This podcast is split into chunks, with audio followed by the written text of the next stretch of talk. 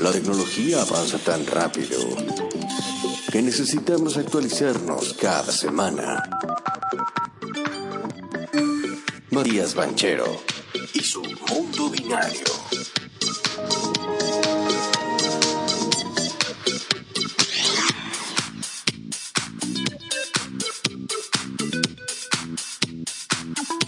Más que un protocolo, ¿sí? Que es un nombre. O sea, va a venir un, 1G, digamos, o GSM.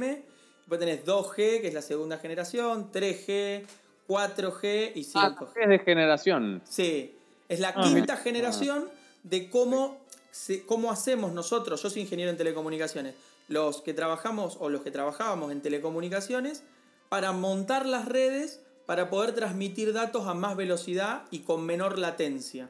O sea, con menos tiempo de, de- de retardo entre que lo envío y que llega. ¿Sí? Eso es lo que hacen El esta... delay.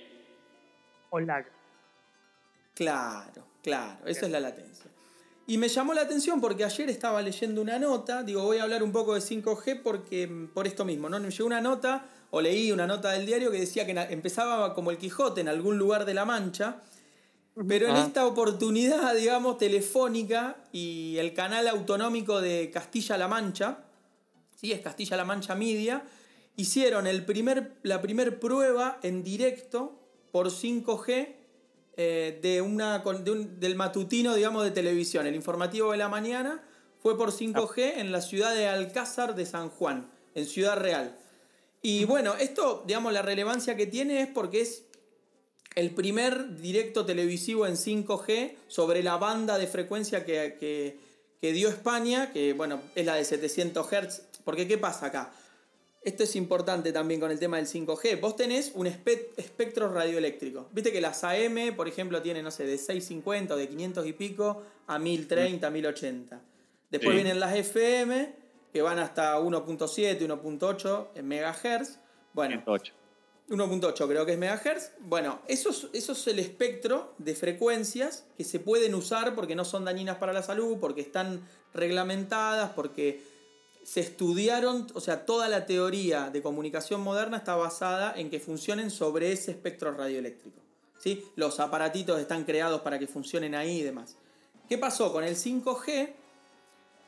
Hubo que hacer un reacomodamiento no completo, pero muy grande de todas esas frecuencias. Por eso, por ejemplo, en, en muchos lugares de Europa, en la gran mayoría, se apagó el AM. La idea a, a futuro es como hicieron ya en, en Noruega, creo que es también, o en varios países, en, en Inglaterra también, se apague también la FM. ¿Por qué? Porque eso libera espacio y le dan ese espacio a redes para transmitir datos como la del 5G. Entonces, bueno, ahora se hizo la primera prueba acá en España, porque los amigos están, por un lado, quieren más tecnología y demás, pero por otro lado, hay un tema de dinero acá. Cuando vos licitás ese espectro, es un servicio público. Entonces los estados dicen, bueno, mi mi- voy a llevar a subasta para que compitan las empresas y se licita ese espectro radioeléctrico. ¿Ok? ¿Hasta ahí, hasta ahí vamos? Sí. Sí, sí, sí. Se viene Bien. el 5G Na- Nakam Pop. Bueno, cuando, el- si- cuando hablamos del caso de Argentina, la gran discusión que hubo en su momento con ARSAT y todo lo que era la, la- la ley de medios de, de su momento, la gran discusión es, está siempre en torno a eso, al espectro radioeléctrico y a quién le toca qué pedacito. Porque en función de eso vos vas a tener más espectro radioeléctrico, más posibilidad de vender tu Clarín. red de 5G. Clarín. Grupo estaba ahí metido, seguro, Como queriendo. Dice, te doy radio, te doy el radio Mitre y la 100, te lo dejo, dame este espectro, le pongo 5G. Bueno, claro, bueno, por ejemplo, Clarín, que es un multimedio, o Telefónica mismo, eh, en su momento, por ejemplo, cuando a mí me tocaba trabajar allá en Argentina, en ese momento Nextel como tal fue absorbido y fue prácticamente cerrado porque le obligaron a liberar un, espacio, de, un, un espectro que ellos tenían, que los usaban para, ¿se acuerdan? El Nextel que hacía... pri, pri? Sí, sí. Una mierda. Un Bueno. Eso-. Eso ocupaba una parte del espectro radioeléctrico. Eso lo liberaron y lo, y lo reasignaron en su momento para dar lo que fue 3G y 4G en Argentina. Y ahí se pelean todos, se pelea Clarín, entran Telmex, que en su momento entró con Claro, que yo estuve trabajando con ellos. Eh, están todos ahí en esa, en esa discusión, ¿no? Pero el año pasado fue un año de, de quiebre porque con todo este problema del COVID y demás dijeron, muchachos, hay que acelerar con el 5G porque, no, o sea, porque lo necesitamos, básicamente necesitamos tener capacidad mayor de transmisión de datos para abrir nuevos negocios. Básicamente todo esto es para abrir eh, nuevos negocios. Apareció el año pasado, ¿se acuerdan? Eh, Elon Musk, que dice que va a dar 5G y lo dio eh, en Australia con, con el SpaceX. ¿Viste esta empresa de internet que él va a fun- que fundó, que hablábamos la semana pasada? ¿Es Bueno. con los Starlink? Claro, claro, que va por SpaceX. Sí, sí. Es una red de internet que es, va a dar 5G en, bueno, son ondas de espectro milimétricas, son una- unas ondas especiales que ahora se están reglamentando eh, para permitir dar no solo por fibra, como hablábamos el otro día, sino que haya redes satelitales que den internet en zonas rurales y demás. Esto es interesante porque va a generar, digamos, mucho, digamos, mucho ruido y mucha competencia de todos. De hecho, yo estaba leyendo ayer, eh, va a haber un resurgir de empresas que nosotros pensamos que estaban muertas. ¿Por qué? Porque el año pasado Trump, ¿qué hizo? Huawei afuera. Sí. Y se alió con muchos países, ¿no? Vamos al plano geoestratégico, digamos. Se alió con muchos países, con, con- con países de europeos, con países de, de sur, sudeste asiático y demás. Cuando fue afuera Huawei, le abre la puerta a los, a los históricos que son eh, ahora, que son Nokia y Ericsson. Yo trabajé bastante tiempo en esto. ¿Qué pasó? Se generó un reacomodamiento porque Huawei se había comido todo. O sea, está- se estaba, estaba muy adentro de todas las redes de la mayoría de, lo- de las empresas estas Muy rápido. y muy rápido, con precios muy competitivos, muy agresivos. Eh, tiene una tecnología muy buena. La realidad es que cuando empezaron ellos y llegaron a Argentina, me acuerdo que lo discutíamos 4 o 5 años después de eso y, y era como, uh, qué malo que son los equipos, tienen este problema, tienen este otro problema. A los 4 o 5 años los equipos se fueron poniendo a, a línea de flote y, y hoy en día son iguales o mejores incluso que los de, de Nokia y, y Ericsson y a su vez los precios son muy competitivos, muy muy competitivos. Entonces, bueno, este recomodamiento por una cuestión política lo empezaron a sacar a Huawei de, de las redes, de las redes troncales, y se le empezaba a, a complicar en el despliegue 5G. Y ayer, no, perdón, la semana pasada hubo un guiño de China que le dio casi el 10% de, de las nuevas redes de 5G en una segunda etapa, porque China ya hizo la primera etapa de despliegue, está bastante avanzado en esto, pero le dio un pedacito de casi el 10% a Nokia y un 9,6% a Ericsson, dejándolo entrar en China. O sea, esta presión que hizo Estados Unidos a través de- del gobierno de Trump el año pasado y que continuó este año con Biden, ya ahora empieza a surgir efecto y hay empresas como Nokia y como Ericsson que son de la guardia de, de los gobiernos occidentales, de las democracias occidentales, entran en China. Esto es, es bastante interesante, digamos, desde el punto de vista estratégico más que nada. Después, ¿qué más? Tema, bueno, ya les conté lo de España. Acá en España va- están compitiendo, digamos, por, por, por la red 5G, Orange, Vodafone y Telefónica, principalmente, eh, para acceder y demás ahí. Pero después quería preguntarles a ustedes, quería llevarlo ya a- y a los oyentes también, ¿cuáles Sí. creen ustedes que son lo- los países que mejor están en esto? O sea, que mayor velocidad tienen, que más despliegue están haciendo. Singapur. Corea del Sur. Yo siempre juego con los Bueno, Rusia. ¿Cómo No, le- Estados Vos sabés que tengo acá eh, Maré que casi siempre juega con Singapur, le gusta, Me gusta Singapur. le gusta Singapur, no sé por qué. H va siempre con Rusia, el otro día por lo de la vacuna, la innovación y también fue con Rusia, es amigo del zar Putin. Y, y Martincho con su Corea del Sur, que, que es Corea. A ver, Corea del Sur está entre el, está el top 3 de los países con, En con mayor velocidad. ¿Y qué velocidad creen que puede desarrollar en 5G hoy día? no sé, sé. Y No, poder, para mí, este, realidad aumentada. Pero qué velocidad, ¿cuántos megas te Ah, puede dar? ¿Velocidad? Olvidar. Un tera. Bueno, hay, hay estudios, a ver, hay, hay estudios y demás que, por ejemplo, en Japón, para Sí. ponerlo, eh, pudieron transferir datos a 320 teras.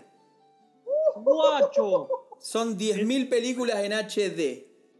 ¿Sí? Habría que hacer algunos cambios igual en la, en la, en la multiplexación, bueno, algunas cuestiones técnicas, pero estamos hablando de que 320 teras llegaron. Ahora, en redes, esto es un redes eh, de laboratorio, estamos hablando, ¿no? Pero hoy en día ya, en, en, por ejemplo en Corea, ya, está, ya estamos hablando de 800, de, perdón, de 400 megas. Arabia Saudita, que está trabajando muy bien, están en 800 de velocidad, digamos, de, de pico, ¿no? De pico de capacidad. Suiza va muy bien, 700. Este, estamos en, esos, en, esos, en ese orden, ¿no? Entre 300 y 700 megabits por segundo. Mucho más rápida, obviamente, la velocidad de bajada que la velocidad de, de subida, ¿no? Porque lo que nosotros queremos es que el consumidor desde el teléfono celular pueda, pueda acceder a redes 5G. Entonces, estamos hablando de numeritos interesantes, ¿no? 320 teras en Japón, hay una, hay una noticia ahí bastante... No se te cuelga nunca la peli. Y 10.000 películas en HD te podés bajar en, en a esa velocidad en un No, segundo. bueno, Tiene que mejorar mucho la calidad de la imagen, entonces. O sea, tiene Claro, que lo que hablábamos un- el, el domingo. Claro, lo que hablábamos el domingo en VitaVit era que, por ejemplo, en Japón, ahora en Tokio, eh, la transmisión de broadcasting está yendo en 8K. La Ah. transmisión. No. Claro. Ellos 8K. emiten desde el centro de conversión en 8K. Ah, bien. Eh, para Claro, que se den una más, idea, para digamos. que no lo sepan, ya el 4K es más de lo que puede ver el ojo humano. Claro. 8K es el doble. O sea, estás viendo cosas que vos no viste. Fuá, no y podés yo- ver desde tu ojo. Nos dice Torino Toto Fuá, y yo que me quise bajar Piratas del Caribe y tardé como un día en bajármelo, lo que terminó siendo una porno de enorme presupuesto. Bueno, Nada. Eh, El título Bueno. seguro que no era pirata. no. No, es un montón. A ver, estamos hablando de eso, ¿no? De que hay que cambiar algunas cuestiones en el cable de fibra óptica, pero se puede, se, se probó en, en laboratorio 320 terabits por segundo y se simuló una distancia de 3.000 kilómetros. O sea, para que se den una idea, digamos, de lo que, a, a dónde estamos yendo, ¿no? En cuestiones de velocidades, bueno, eso bien. Después en extensión de redes hay países que lo están haciendo muy bien. Está Hong Kong, son países de, de sudeste asiático en general.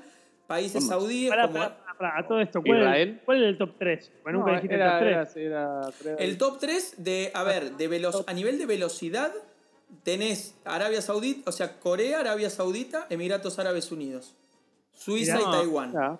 ¿sí? En Europa, los O sea, países que, que- mejor que- lo que- hacen... que Calladito, avanzados, calladito. que avanzados en alguna y que atrasados en otras. En el fútbol. En el fútbol, claro, en el fútbol, por ejemplo, sí.